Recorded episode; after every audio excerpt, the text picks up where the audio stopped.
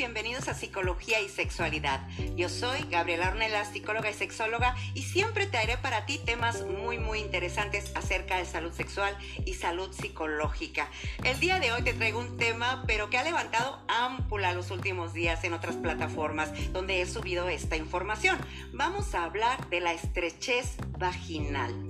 Que si bien yo puse información muy directa, puse información a grosso modo, muchísima gente me dice, no, es usted una mentirosa, eso no es cierto, este, eh, sí hay mujeres estrechas, yo lo soy así, pero hay condiciones especiales y específicas que hacen que una mujer sea estrecha.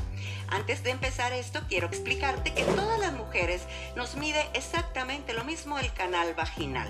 El canal vaginal es donde se concentra la fuerza para la estrechez o la llamada estrechez vaginal. Entonces, ¿Qué sucede? A todas nos mide entre 7 y 9 centímetros el canal vaginal.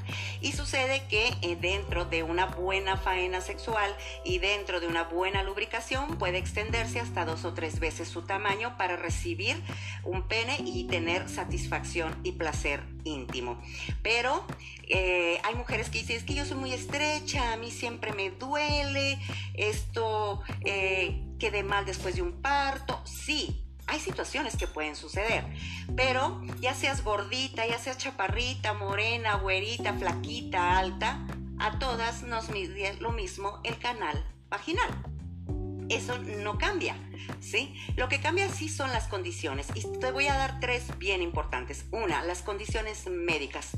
¿Cuáles son estas? Puede ser que tú tengas y no lo sepas dispareunia o que tengas eh, algunos tabiques dentro del canal vaginal que son carnosidades que provocan dolor a la hora de tener relaciones sexuales.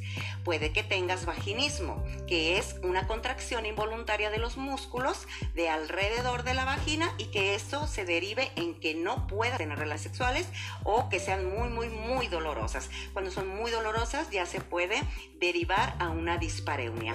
Y tercera, si tú eres muy, dices que eres muy estrecha, porque también los hombres dieron su opinión, déjate explico, que sí, que había mujeres que pues se sentía muy, muy apretado con ellas y con otras no, tiene mucho que ver con que uno haga sus ejercicios de quejel que fortalezcas el suelo pélvico. Y he dado algunos ejercicios en, en, otros videos acerca de esto, pero vamos a hacer uno nuevo acerca de las bolas chinas y cómo usarlas.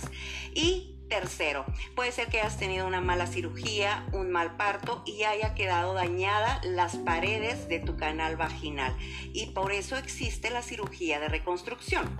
Pero la estrechez vaginal como tal no existe. Puede ser una condición médica, puede ser una condición mental por haber tenido un evento desagradable en la sexualidad anteriormente y eso haga que emocionalmente se cierren los músculos vaginales.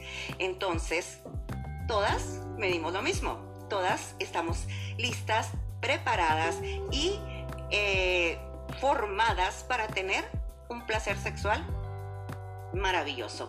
Pero si eres estrecha o te consideras estrecha, considera todas estas opciones que te di y si las tienes, si algo te hizo ruido, acude al profesional, acude al ginecólogo.